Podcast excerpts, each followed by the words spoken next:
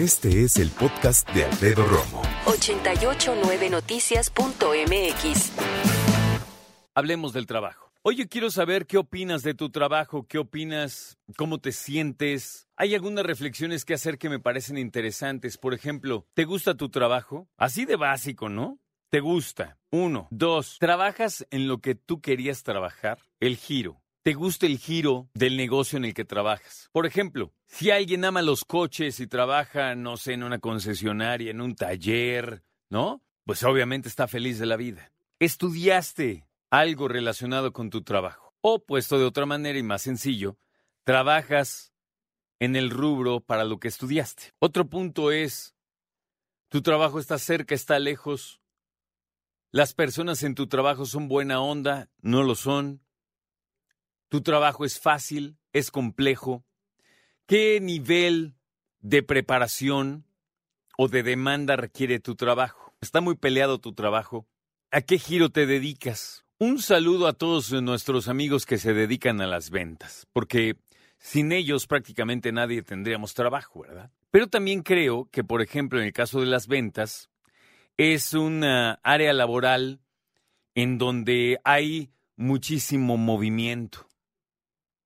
Hay personas que van, personas que vienen en cuestiones eh, de contrato. Hay personas en ventas que no duran ni un año hay otros que duran toda su vida dedicada a la misma empresa. Tú me dirás, oye Alfredo, pues así pasa casi en todos, eh, en todos los trabajos. No, fíjate que hay algunos trabajos que por su naturaleza tienen mayor movilidad. Hay mayor cantidad de brincos, ¿no? Digamos laterales o hacia arriba. Ya me voy, jefe, porque me ofrecen otro lado, ya me voy, jefe, me ofrecen más lana, me ofrecen un mejor puesto, es lo que quise decir. Entonces, las ventas son un, una, un departamento, una dirección que tiene muchísimo movimiento, muchísimo. Ahora son imprescindibles los que se dedican a las tecnologías de la información. ¿No? Todos aquellos que antes decían, pues todos los que arreglan la computadora, no, bueno, ahora hacen muchísimo más que eso. Ahora incluso se encargan de los teléfonos de la empresa, ¿verdad? Las computadoras, las tabletas, todo el equipo electrónico, incluso robótico de una empresa. ¿Cómo, cómo te sientes en tu trabajo? Hay quien puede creer, aunque no lo creas, que le pagan suficiente. Hay quienes saben que ganan mucha lana y hay otros que dicen no, a mí no me pagan lo suficiente. El trabajo nos sirve para vivir, pero también digamos que hay personas que ni siquiera lo sienten como trabajo. Existimos esos, los que sentimos que estamos casi, casi becados por hacer lo que amamos hacer. Y es una gran bendición. Fíjate qué curioso y, quiero ponerlo así, ¿no? Ya si alguien me lo, me lo platica, pues yo lo leo con mucho gusto, pero no me estoy acercando al dinero, ¿eh? Hoy no es Día Mundial del Dinero. Sí es Día Mundial del Trabajo. Entiendo que van unidos, por supuesto. De hecho, la máxima es todo trabajo tiene que tener una remuneración. Hay personas que pensamos así, y hay personas que no. Hay personas que nada más quieren abusar de lo que los demás saben para tratar de sacar raja. Tú eres de los que, fíjate, ¿eh? te pregunto, ¿tú eres de los que andan pichicateando el trabajo de los demás y el sueldo de los demás, haciéndolo menos?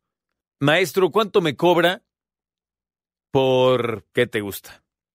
Por pintarme mi casa, ¿no? Y el maestro dice, a ver, 15 mil pesos. Tú así, ay, güey, pues mi casa es de qué, de o de cuánto mide. Y entonces, lamentablemente en México es saber pues, quién gana, ¿no? A ver quién se ve más gandalla. Este no tiene idea, entonces le voy a cobrar 15, cuando en realidad dices, maestro, la vez pasada que me, me, lo pintaron me cobraron 5, no se pase de lanza, ¿no? No, bueno, ni tú ni yo, y ahí empieza una negociación. En México se negocian los sueldos. Claro, también hay que decir que se negocian en grandes ligas y en el fútbol internacional cuando estamos hablando de miles de millones de euros o de dólares, ¿no? Pero, bueno, pues así la situación. ¿Y sabes qué me duele mucho? Que en México hay problemas en todos los niveles, gente que no estudia, gente que se sale de la escuela por necesidad, gente que se sale de la escuela entonces no, no estudia pero tampoco trabaja, no se capacita, se entrega a la nada y además los que les va muy bien y terminan la universidad y tienen maestría y tienen doctorado, se van del país. Otra bronca de este país es la fuga de cerebros. Escucha a Alfredo Romo donde quieras, cuando quieras. El podcast de Alfredo Romo en 889noticias.mx.